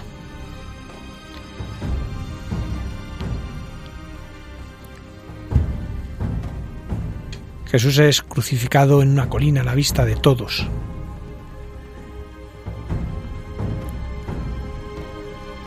No solamente los romanos buscaban un escarmiento, para eso los crucificaban en lugares públicos y visibles, es que también los que han condenado a Jesús el Sanedrín lo que buscan es una humillación pública. Él que dice que es hijo de Dios, miradle como en el fondo es un pobre hombre miserable. Maldito el que cuelga del madero, dice la escritura, y lo que quieren mostrar es eso, es un maldito, ha sido maldecido por Dios. ¿Cómo va a ser el Hijo de Dios? ¿Cómo va a ser el Mesías alguien que cuelga de un madero? Por eso la cumbre de la humillación han buscado no su muerte solo, han buscado que sea totalmente humillado. Han buscado que no quede su prestigio para nadie en el pueblo, que nadie pueda confiar ya en que él era lo que decía ser. Eso es lo que buscan. Y sin embargo, en aquel Calvario está sucediendo la obra más prodigiosa de la humanidad el amor que se entrega, el amor que se derrama. A partir de ahora ya no hay cruz en la que no esté el Señor. A partir de ahora ya no hay cruz en la que Cristo no está crucificado. A partir de ahora ya no estamos solos ante nuestra cruz.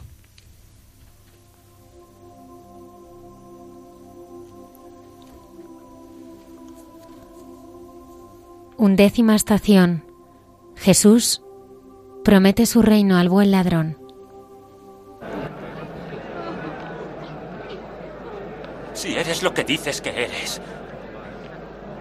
si eres el Mesías, ¿por qué no te salvas tú?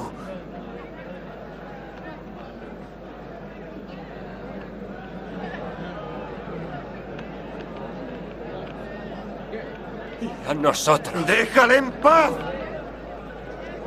¿No tienes temor de Dios ni cuando te mueres? Merecemos morir. Porque recibimos el justo castigo por nuestros crímenes. Pero este hombre no ha hecho nada malo.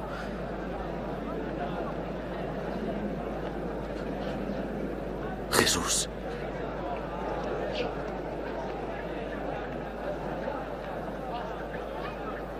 Recuérdame cuando entres en tu reino.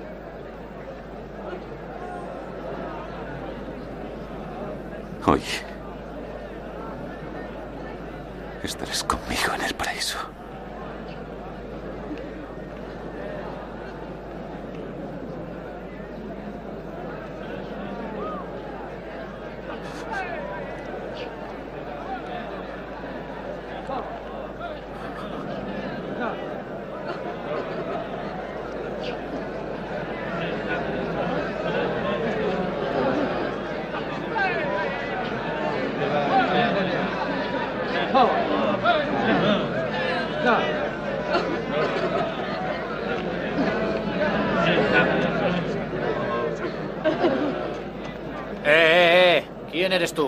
su madre.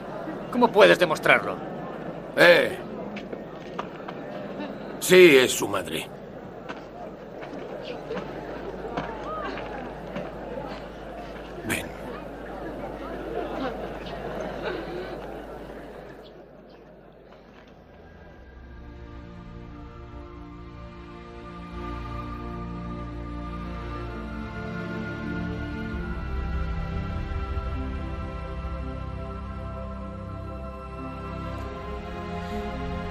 En aquellos dos ladrones crucificados al lado de Jesús, pues podemos ver la humanidad. Por un lado la humanidad que rechaza a Cristo, que en su cruz se queda en su dolor y prefiere que su sufrimiento aparezca como odio, como venganza, como amargura, o aquel que en medio de la cruz sabe descubrir la presencia de Cristo la presencia de Cristo que sufre por nosotros, que sufre con nosotros. Eso es lo que hace que aquel hombre se abra a la gracia. Cuando ve esa mansedumbre, cuando ve esa mirada del Señor, se abre a la gracia y obtiene el regalo inmerecido de estar con Él en el paraíso. Del buen ladrón tenemos que aprender la audacia, la audacia de pedir lo que parecería imposible, pero él lo pidió y lo consiguió. Señor, que yo esté contigo en el paraíso. Señor, que yo esté contigo en tu reino.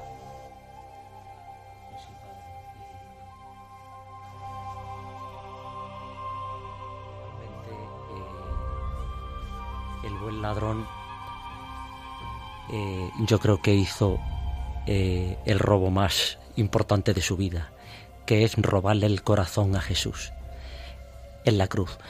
Ahí tenemos que ver eh, todos los que nos oigan que nunca está perdido, eh, sea como eh, el pecado que tenga, cualquier pecado que tenga el, ser humano, Dios está ahí. Y hasta último momento, si ese corazón verdaderamente es un corazón contrito y arrepentido, Dios no lo va a dejar.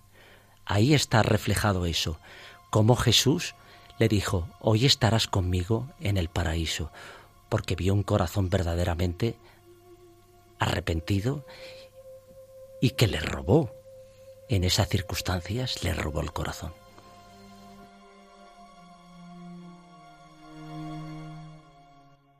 Adoraré tus pies heridos tus pies de mensajero que trae la paz,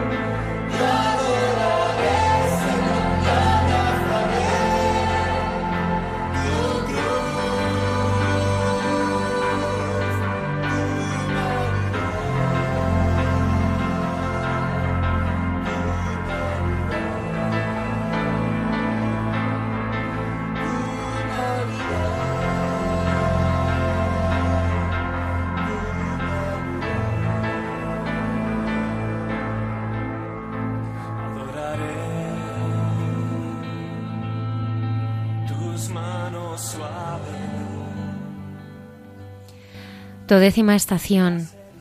Jesús en la cruz, su madre y el discípulo que tanto amaba.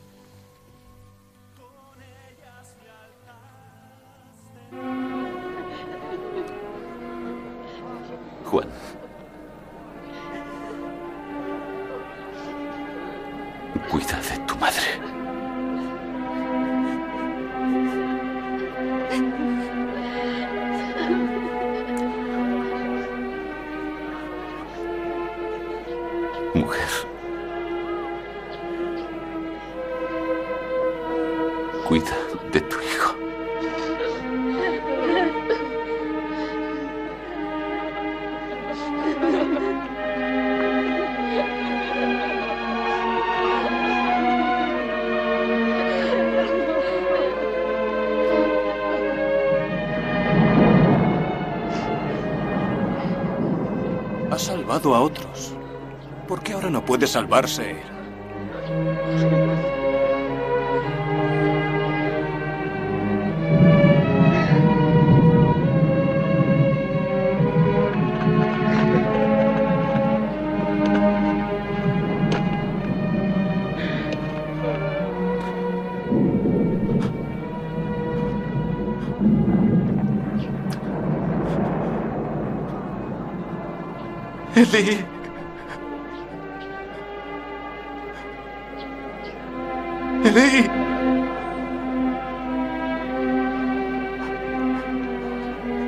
Lama sabachthani.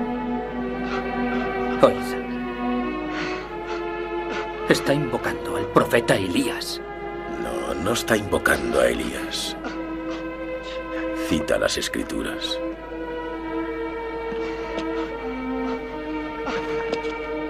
Incluso ahora clavado en la cruz, cita las escrituras. Incluso ahora.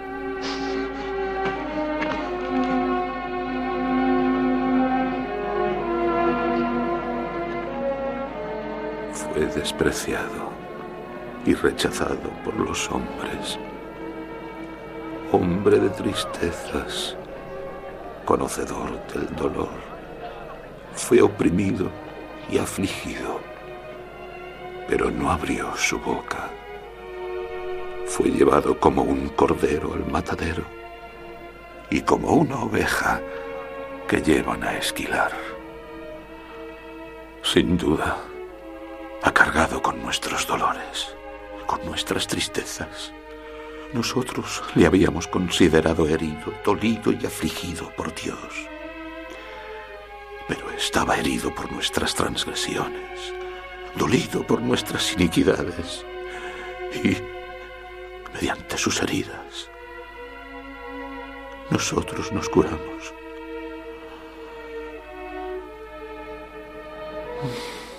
Y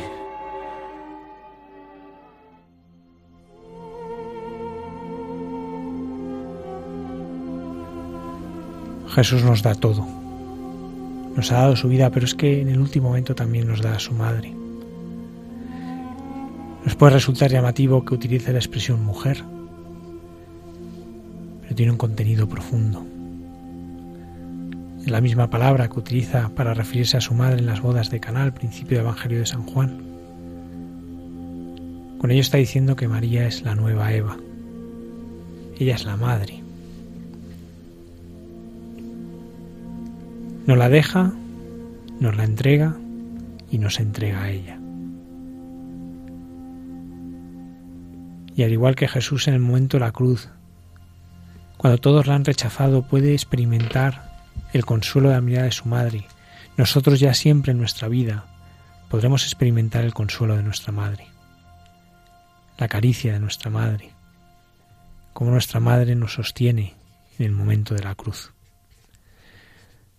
Por eso acojamos siempre a María como Madre. Busquemos siempre a María en los momentos de dificultad, en los momentos de zozobra, en los momentos en los que parece que todo se hunde. Busquemos a María, porque ella está siempre al pie de nuestra cruz.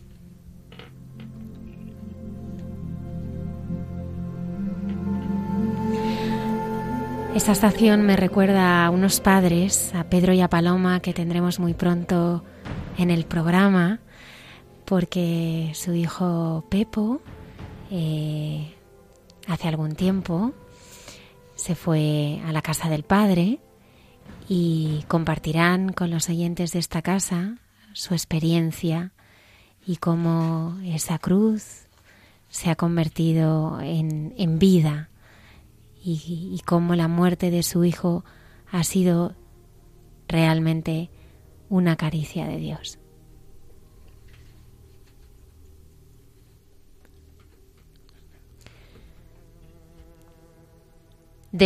Tercera estación. Jesús muere en la cruz. Era ya cerca de la hora sexta, cuando al eclipsarse el sol, hubo oscuridad sobre toda la tierra hasta la hora nona. El velo del templo se rasgó por medio, y Jesús, dando un fuerte grito, dijo, Padre, en tus manos encomiendo mi espíritu. Y dicho esto, expiró.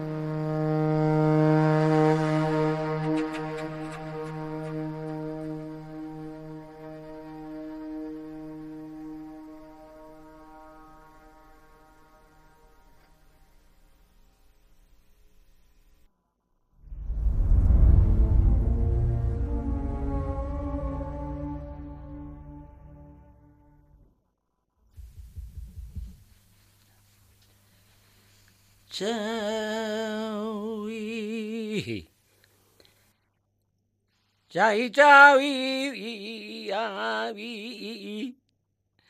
Chai chaui.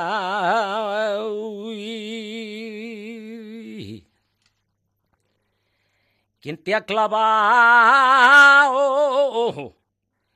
en esa cruz? Hay quien te coronó oh, de y quien te hirió en el costado.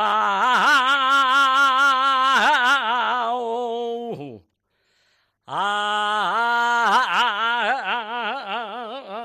ay, ay, ay, ay, que va tu madre divina.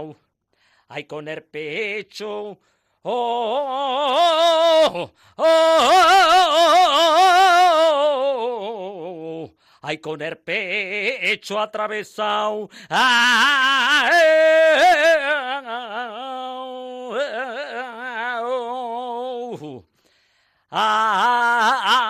ay, ay, en el hoyo de tus caídas quedó tu sangre cuau y tu madre ahí la iba lavando.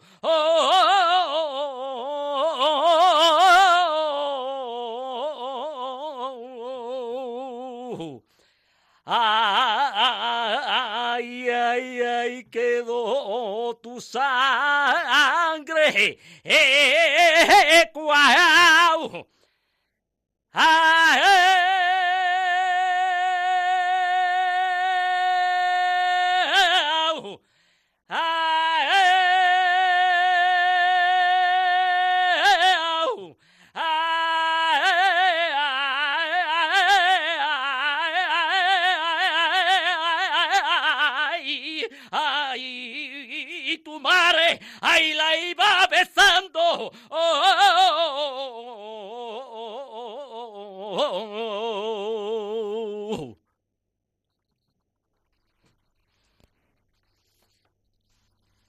Decimocuarta estación.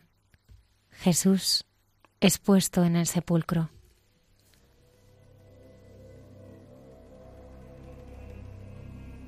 Había un hombre llamado José, miembro del Sanedrín, hombre bueno y justo, que no había sentido al consejo y proceder de los demás.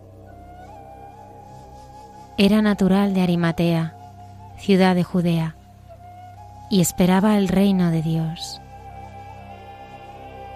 Se presentó a Pilato y le pidió el cuerpo de Jesús, y después de descolgarlo, lo envolvió en una sábana y lo puso en un sepulcro excavado en la roca, en el que nadie había sido puesto todavía. Era el día de la Parasceve y apuntaba el sábado.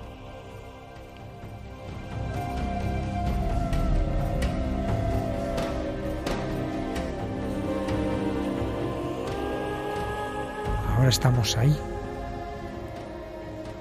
En ese momento en que Jesús está en el sepulcro y el mundo se ha llenado de silencio. Del silencio que espera. De ese silencio que anhela la resurrección. Es ahí donde tenemos que estar en oración. Es ahí donde tenemos que estar a la espera, en un día que vivimos muy unidos a María. Porque María era la que esperaba. Sabía que el sepulcro cerrado no era la última palabra. Ella había escuchado a su hijo que iba a resucitar y confiaba. ¿Cómo? No lo sabía, pero confiaba. Y con ella tenemos que aprender a vivir siempre la esperanza de que el Señor se va a manifestar vivo, de que el Señor va a manifestar su poder. Por eso nuestra espera no es una espera en un silencio del sinsentido, sino un silencio lleno de sentido porque espera la palabra de Dios, porque espera que Dios hable, que Dios se manifieste, que manifieste su fuerza y su poder.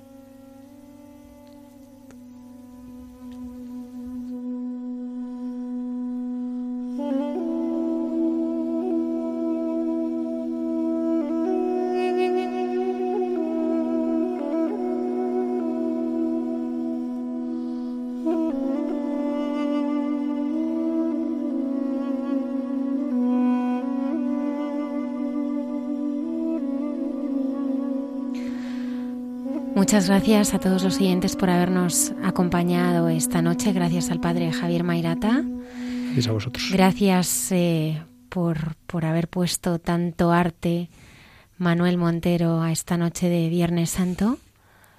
Gracias a ti, Almudena, y al padre Mairata, que bueno, pues que hemos seguido este Vía Crucis, pues con todo este sentimiento y como verdaderamente lo debemos de vivir los cristianos, con todo este, eh, aparte de, las calles, de las procesiones, pero hay que vivir desde dentro, con el Señor, eucarístico, que eh, tengamos presente muy bien, eh, habrá todos estos, lo que nos queda de los actos, ¿no? Y sobre todo domingo de resurrección, pues que enterremos el pecado y resucitemos con él.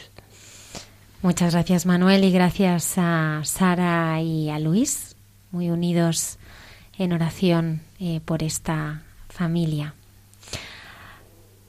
Que seremos uno más el verás que viene, si Dios quiere. Así que hasta muy pronto, que tengáis una feliz y santa semana. Nos despedimos como más nos gusta hacerlo, siempre rezando.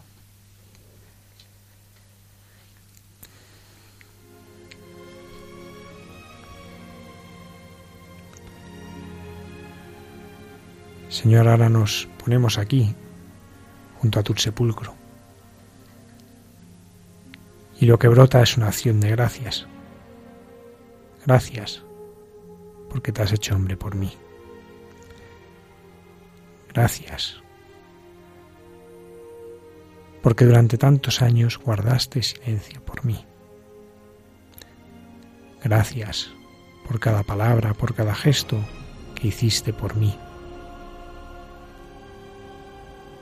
Gracias por cada latigazo, cada espina que se te clavó por mí. Gracias porque has muerto por mí. Gracias porque has sido sepultado por mí. Gracias Señor, porque resucitas por mí. Gracias Señor.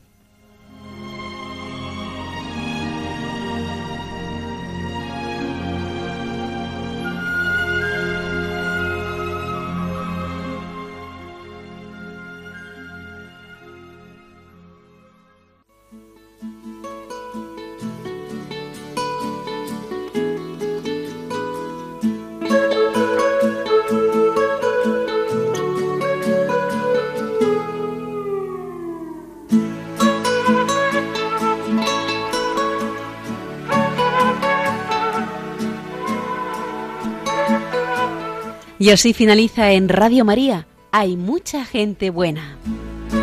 Un programa dirigido por Almudena Delgado.